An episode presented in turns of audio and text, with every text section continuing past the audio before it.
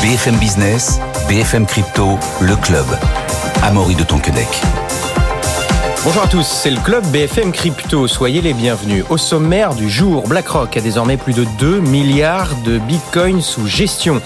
FTXL, en vendant ses cryptos, a certes participé à la baisse du bitcoin sur les 15 derniers jours, mais, mais, mais, elle aurait en parallèle récupéré 2,1 milliards de dollars. Et puis les publicités sur les ETF Bitcoin Spot vont s'intensifier puisque ça y est, Google autorise désormais les publicités sur les ETF Bitcoin Spot aux États-Unis. On en parle dans quelques instants avec Valentin Demey qui est avec nous en ligne depuis Angers. Bonjour Valentin. Bonjour Directeur des contenus chez Crypto, c'était CEO de Cube3. Les ETF Bitcoin Spot, c'est bien, mais lui avait 7 ans d'avance. Le premier fonds Bitcoin au monde est français. Et Yves Chouefati, président fondateur de Tobam, n'y est pas pour rien. Bonjour Yves. Bonjour Maurice. On en parle dans quelques instants avec vous. Enfin, depuis l'approbation des 11 ETF Bitcoin Spot aux États-Unis, le Bitcoin a chuté, mais prend 10% depuis une semaine. Il cote actuellement autour des 43 000 dollars. Hein. Nous sommes en ligne avec Vincent Gann, analyste financier indépendant. Bonjour Vincent. Bonjour Amaury, bonjour à tous. Vincent, ça y est, la consolidation du Bitcoin euh, post-ETF est terminée? Oui, alors c'est un peu la question que, tous les traders euh, se posent. Effectivement, il est entré euh, au cours du Bitcoin dans une, dans une phase de rebond depuis la session boursière du vendredi 26 janvier. Alors c'était une demi-surprise parce que c'était vraiment la session d'expiration Bitcoin la plus importante, ce qui lui a permis de former un support sur le niveau des 39 000, 40 000 dollars. Alors plusieurs observations sur le plan technique. Tout d'abord, depuis le 11 janvier, au lendemain de la validation des ETF de Bitcoin Spot, le marché est entré dans cette phase de prise de profit, en grande partie du fait des sorties de capitaux de l'ETF de Grayscale, vous en avez parlé sur votre antenne, non compensées par les arrivées de capitaux, les inflows sur les autres ETF. Alors notons qu'en termes de flux net, cette euh, une hémorragie qui est en train de s'arrêter depuis le, début de la semaine. Alors maintenant, cette période de consolidation est-elle est-elle terminée? C'est selon les prismes de l'analyse technique, tenir un support c'est bien, je le répète souvent, franchir une résistance c'est mieux. En clair, il faut dépasser une résistance technique tangible, identifier la bonne pour pouvoir affirmer que cette phase de consolidation s'est terminée sur les, les 40 000 dollars. Alors quelle est-elle? Là, j'ai une mauvaise nouvelle, mais encore une fois, ce n'est que mon avis. J'estime que cette résistance n'est pas franchie. C'est le niveau des 44 500 dollars. C'est un niveau d'ailleurs qu'on a testé sur la hausse hier. Et c'est le niveau qu'il faut franchir avec engagement et participation pour pouvoir affirmer encore une fois sur le plan graphique que cette consolidation est terminée. Enfin, je termine par une troisième observation. C'est ce qu'on peut faire en fait à la fin de chaque mois. Regarder les données de saisonnalité, c'est-à-dire euh, la performance moyenne qu'on observe depuis 14 ans maintenant sur euh, les différents mois. Et il s'avère que le mois de février est plutôt un bon mois. Ce n'est pas le meilleur mois de l'année. Ce n'est pas octobre, ce n'est pas novembre. Il y a une performance moyenne de 12%. Il y a eu peu de mois de février d'essai de mémoire, seulement deux en 14 ans, depuis 2009. Euh, Donc euh, voilà, petite lueur d'espoir sur le plan de la saisonnalité. Merci beaucoup Vincent Gann, analyste euh, financier indépendant. Bonne journée, bonne soirée Vincent. Valentin, on le disait, hein, il y a avec Vincent, BlackRock a désormais plus de Enfin, on a quelques chiffres maintenant sur l'ETF, dont ceux de BlackRock. BlackRock qui a désormais plus de 2 milliards de dollars de Bitcoin sous gestion, avec euh, Grayscale en parallèle qui, qui ralentit ses ventes, Valentin, de, Bitcoin. C'est de, de bon augure pour la suite, ces chiffres? C'est de bon augure à Maury et effectivement, ça aura mis un petit peu de temps à se résorber cette vente massive de euh, GBTC qui, euh, pour certains, justement, ont participé à la, à la baisse du Bitcoin, vous l'avez souligné ces dernières semaines, qui reprend euh, du poil de la bête, justement à peu près en même temps où Grayscale lève le pied. On en avait parlé la semaine dernière, on en reparlera dans une actualité euh, dans quelques minutes, qui est liée à FTX, qui expliquerait justement pourquoi euh, le GBTC a été massivement vendu, peut-être pour rembourser une partie des, clients de feu FTX, la plateforme qui a fait faillite en, en 2022, on s'en souvient tous. En tout cas, maintenant, ce qui est certain, c'est que c'est BlackRock qui devient le plus gros détenteur euh, de ces bitcoins au format ETF euh, avec plus de 2 milliards sous gestion. Depuis le lancement, il y a maintenant une petite quinzaine de jours, on est à près de 30 milliards de dollars de volume qui ont été échangés sur ces ETF. Et effectivement, ben, vous venez de le dire et on vient de le, préciser à l'instant, euh, on commence à avoir cette rotation entre les gestionnaires d'ETF qui se confirme et du coup de plus en plus d'achats euh, sur ces, sur ces produits, étant entendu que le GBTC lève le pied sur la vente. Pourquoi le GBTC aussi euh, a été vendu, une partie pour FTX, l'autre partie parce que ça fait partie des frais les plus élevés, le GBTC, hein, en termes de gestion de, de, TF, c'est les frais les plus élevés. Donc les investisseurs quittent en partie le navire pour se repositionner sur des frais moins élevés, notamment celui de BlackRock, qui donc, on le rappelle, devient le grand gagnant de ces 11 ETF qui ont été approuvés euh, tout début janvier dernier. Et d'ailleurs, Valentin, une petite réaction à ces frais du GBTC qui sont les plus élevés des 11 ETF. Euh, apparemment, son, son patron hein, s'est exprimé sur CNBC récemment et ne compte pas baisser ses frais. Hein. Il dit qu'ils sont là depuis, de, de, depuis plus de 10 ans. Comment expliquer un peu cette, euh, cette stratégie-là? Il y a une guerre des frais, on l'a vu dans la dernière ligne droite avant l'approbation des ETF spot Bitcoin par la SEC. Il y a vraiment eu ces, ces derniers ajustements où certains ont augmenté les frais, la majorité les ont baissés, certains euh, comme euh, celui de GBTC sont restés campés sur leur position. On verra euh, à terme ce que ça signifie. En tout cas, pour l'instant, le marché donne tort à cette position ferme de ne pas baisser les frais, puisqu'encore une fois, une partie des investisseurs vendent ce qu'était anciennement le GBTC avant sa forme ETF et maintenant qu'il est en ETF d'autant plus. donc, ça donne tort à à ce, maintien des frais euh, élevés, surtout qu'on peut s'attendre à ce que d'autres personnes rentrent dans la course euh, au fur et à mesure des, années et que ça, ça s'attende à ce que euh, le GBTC perde des places dans le classement si c'est les hmm. frais qui sont les, plus importants pour les investisseurs. Dans quelques instants, on retourne en France avec Yves Chouefati, mais on parle du, du, GBTC. En parlant du GBTC, on est obligé de parler effectivement de d'FTX, Valentin, qui aurait récupéré 2,1 milliards de dollars hein, au cours des deux derniers mois en vendant ces cryptos et on l'a dit, cette vente a en partie participé à la chute du, cours du Bitcoin ces, derniers jours, bien qu'on remonte un petit peu. Euh, c'est de bonne augure pour, pour FTX. Les, ça y est, les créanciers vont pouvoir être remboursés. Est-ce que ça va pouvoir faire retrouver une sorte de confiance en, cet écosystème, euh, Valentin? Pour ce qui est de la confiance dans l'écosystème, euh, je pense qu'elle a été un petit peu érodée, mais qu'elle a retrouvé assez facilement cette confiance justement puisque c'était encore une fois pas euh, tellement la défaite d'un écosystème et euh, des actifs numériques, mais particulièrement celle d'un homme qui a détourné euh, des milliards de manière totalement traditionnelle, entre guillemets, grâce à plusieurs sociétés, on appeler des sociétés écrans en détournant les fonds des clients. Par contre, en ce qui concerne cette affaire FTX et la manière dont elle est traitée, en octobre dernier, Sam Bankman-Fried, donc l'ancien PDG d'FTX a été euh, jugé. En tout cas, euh, on commence à, voir un petit peu les tenants et les aboutissants de cette affaire d'un point de vue légal. De l'autre côté, on commence à retrouver une partie des fonds des clients. Alors, c'est pas forcément qu'ils étaient perdus dans la nature et qu'on les retrouve comme des autres packs, mais que les actifs que détenait FTX et qui ont été saisis par la justice commencent à être vendus. Et donc, on commence à pouvoir récupérer du cash, des dollars sonnants et trébuchants de ce point de vue-là, il y a deux informations à, à voir. C'est qu'effectivement, vous l'avez euh, souligné à Maurice, on est passé de 2,3 milliards de dollars à 4,5 milliards de dollars euh, ces tout derniers mois en termes de, de cash euh, dans la machine FTX, ou en tout cas dans la main des liquidateurs. Mm.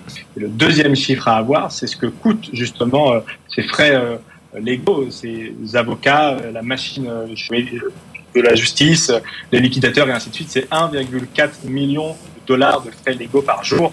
Donc chaque jour fait baisser un peu le butin de ce que les clients pourraient euh, récupérer.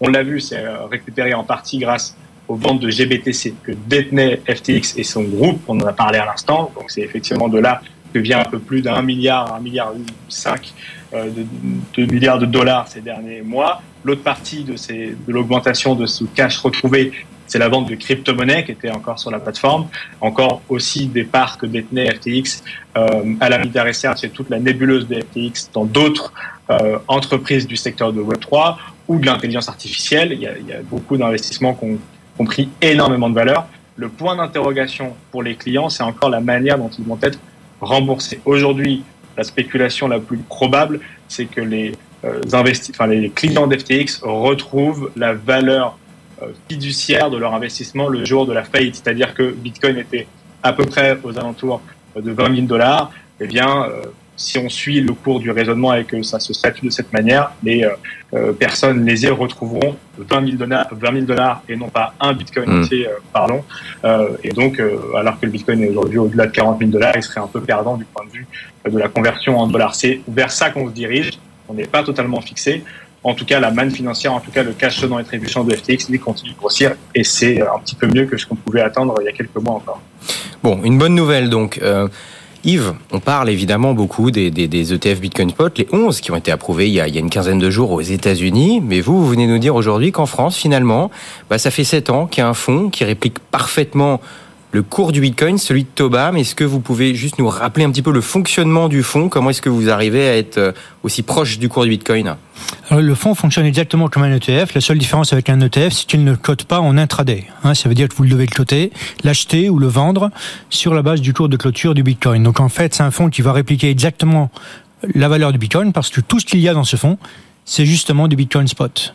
Hein, donc ça, c'est une, une décision qu'on a prise en 2017. Hein, en 2013, on a commencé à s'intéresser au Bitcoin. En 2016, on a pris un pari à Tobam. Ce pari, c'est qu'un jour, le Bitcoin deviendrait institutionnel. Et euh, on a donc créé une équipe de recherche sur la crypto. On a la première chose qu'on a faite, c'est qu'on a écrit une thèse d'investissement sur le Bitcoin à l'époque. On a été la présenter à l'AMF.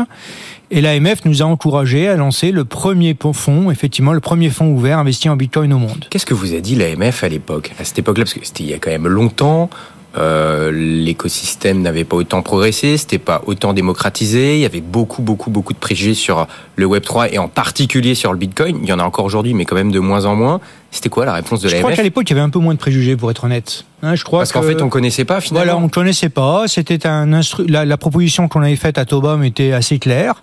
Euh, Tobam est une boîte euh, qui gère essentiellement pour des institutionnels, donc on inspire confiance.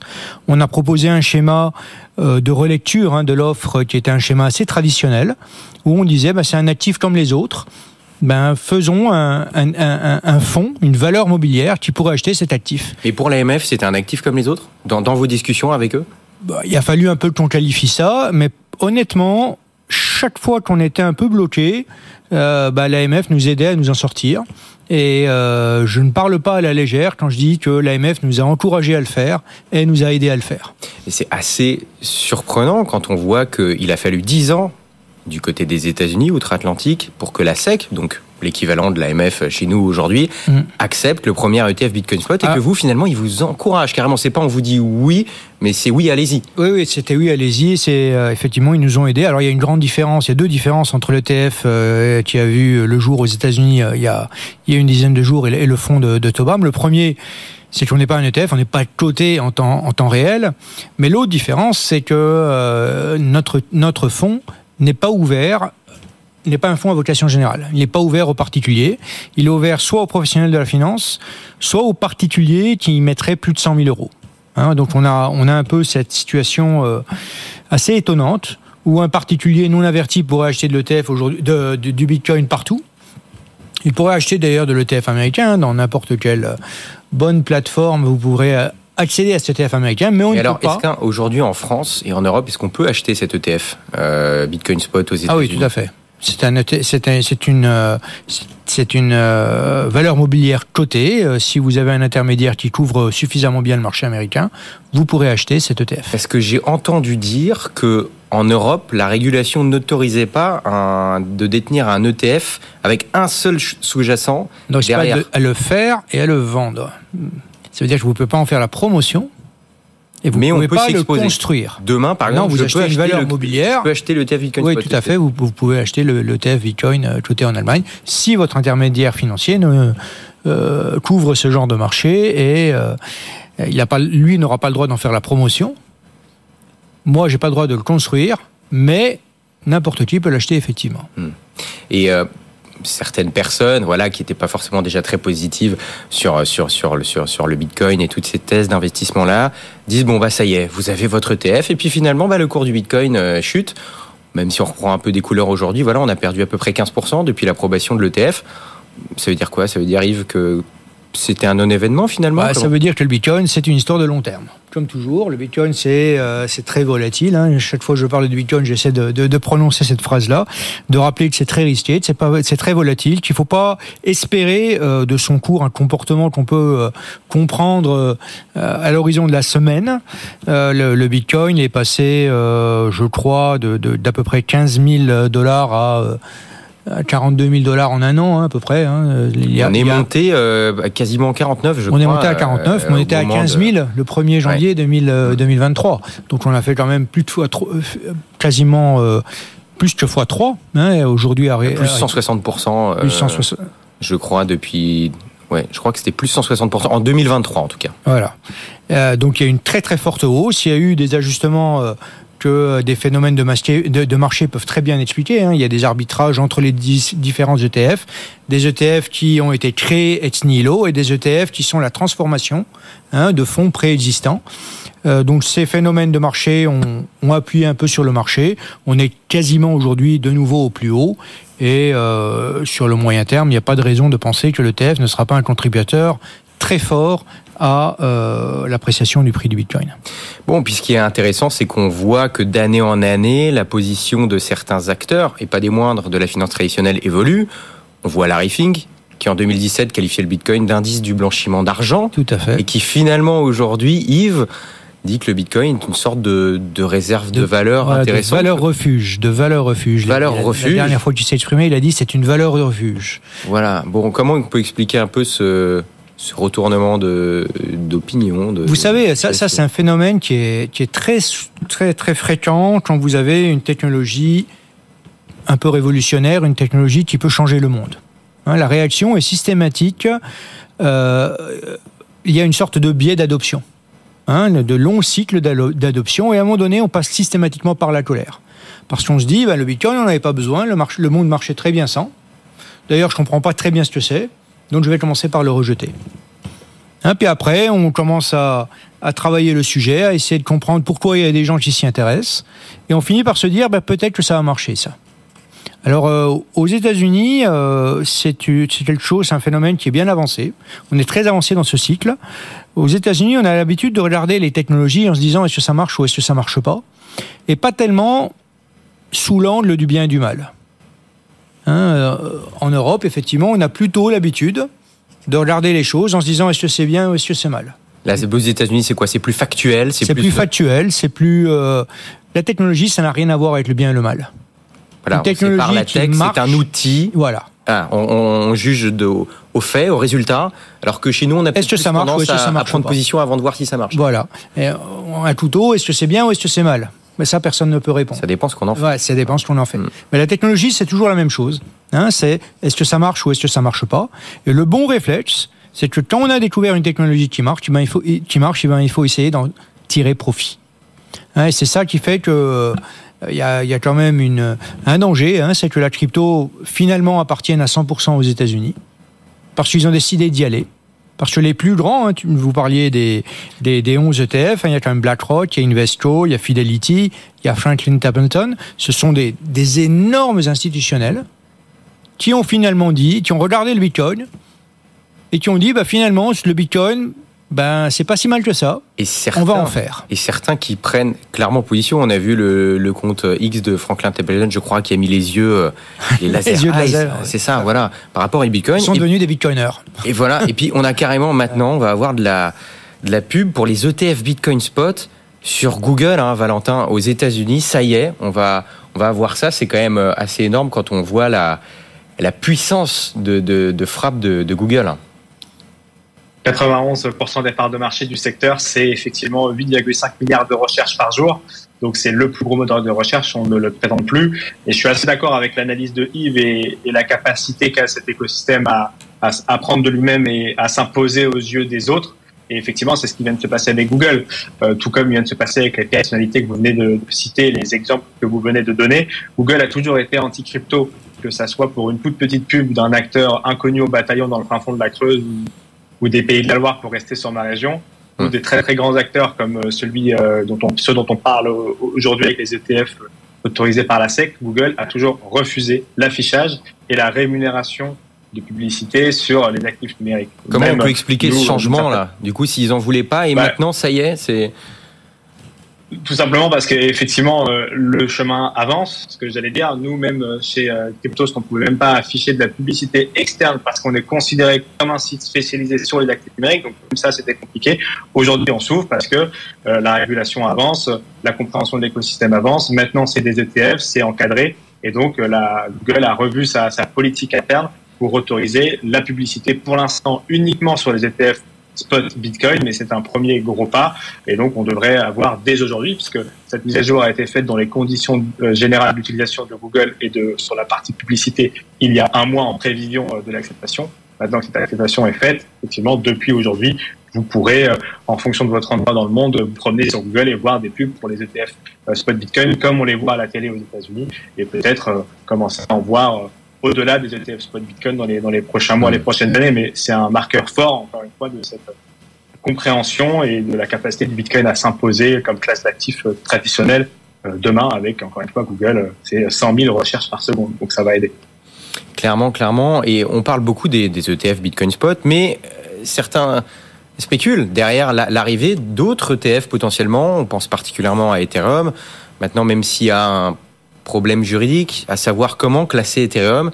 Est-ce que c'est une euh, commodities comme le Bitcoin, où là, il n'y a pas tellement de débat dessus, en tout cas du côté de la SEC, ou alors est-ce que ça pourrait plutôt être classé du côté de Securities? Yves, je sais qu'à Tobam, vous avez travaillé sur plusieurs thèses d'investissement. Pour vous, c'est quoi la suite? Et finalement, dans tout, sur, sur tous les actifs numériques que vous avez étudiés, il n'en reste qu'un, c'est le Bitcoin. Oui, tout à fait. Euh, on a commencé par écrire la thèse d'investissement du Bitcoin.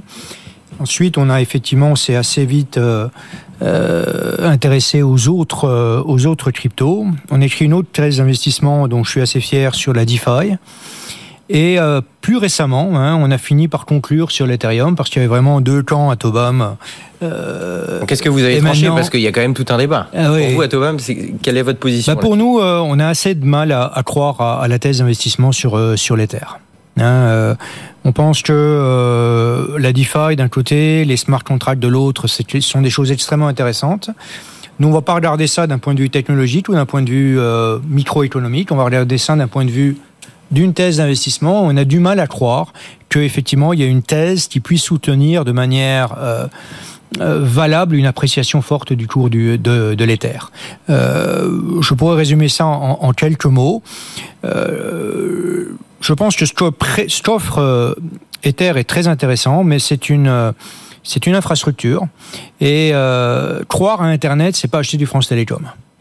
Hein, si vous croyez à Internet en, en, 1997, en 1998, et que vous achetez l'infrastructure, France Télécom, vous allez finir par vous planter euh, magistralement. En fait, ce que vous nous dites, c'est que finalement, il n'y a pas tellement de concurrence autour de Bitcoin, alors qu'Ethereum, c'est, voilà. en vulgarisant, hein, c'est une société qui a pris beaucoup d'avance, mais ça reste une société parmi d'autres. Ça reste une société, et je suis à peu près persuadé que dès lors que Larry Fink aura eu raison, Larry Fink a fait une autre déclaration. Il a dit que dans quelques années, toutes les valeurs mobilières seront tokenisées. Et pour moi, euh, s'il a raison, eh ben, il y aura eu un consortium qui se sera créé pour justement assurer l'infrastructure de, de, ces tokens. Et je ne pense pas que dès que l'Ethereum s'appréciera en prix, la tentation de créer un concurrent centralisé, véritablement centralisé de l'Ethereum sera beaucoup plus, beaucoup grosse et qu'elle dominera. On a fait une thèse qui est un peu, mieux chiffrée que ce que je vous dis en quelques secondes, mais euh, voilà un peu la thèse. Une thèse, c'est quelque chose, la définition d'une thèse, c'est quelque chose qui a une antithèse. On peut se tromper. Hein, mais euh, voilà un peu la, vision qu'on a de l'avenir de, de. Valentin, il reste quelques secondes. Bon, je vais pas vous demander de trancher ce débat parce que j'ai l'impression que, vous êtes plus ouvert. Vous croyez aussi au Bitcoin, mais vous allez me dire que qu'il faut différencier les les deux. Euh, comment quel, quel avis vous avez vous avez là-dessus, euh, Valentin? Je trouve que c'est effectivement intéressant, euh, mais je pense qu'en quelques secondes, pour tenir les idées de l'antenne, on n'arrivera pas à trancher. ah non, mais non, on, non, on, pourra se faire un débat le mois prochain avec Yves, ou en tout cas exposer nos arguments. En tout cas, l'antithèse s'entendra tout aussi que, que la thèse, en effet. Je, crois que je vous ai, je, crois que je vous ai perdu, Valentin. Mais de toute, mani de toute manière, nous arrivons à la fin de cette émission. On, en reparlera peut-être dans un mois. Merci beaucoup, Valentin Demey, d'avoir été avec nous, directeur des contenus chez Cryptost et CEO de Cube3. Yves Chouefati, président fondateur de Tobam. Bonne journée, bonne soirée. À demain, 15h. BFM Business, BFM Crypto, le club.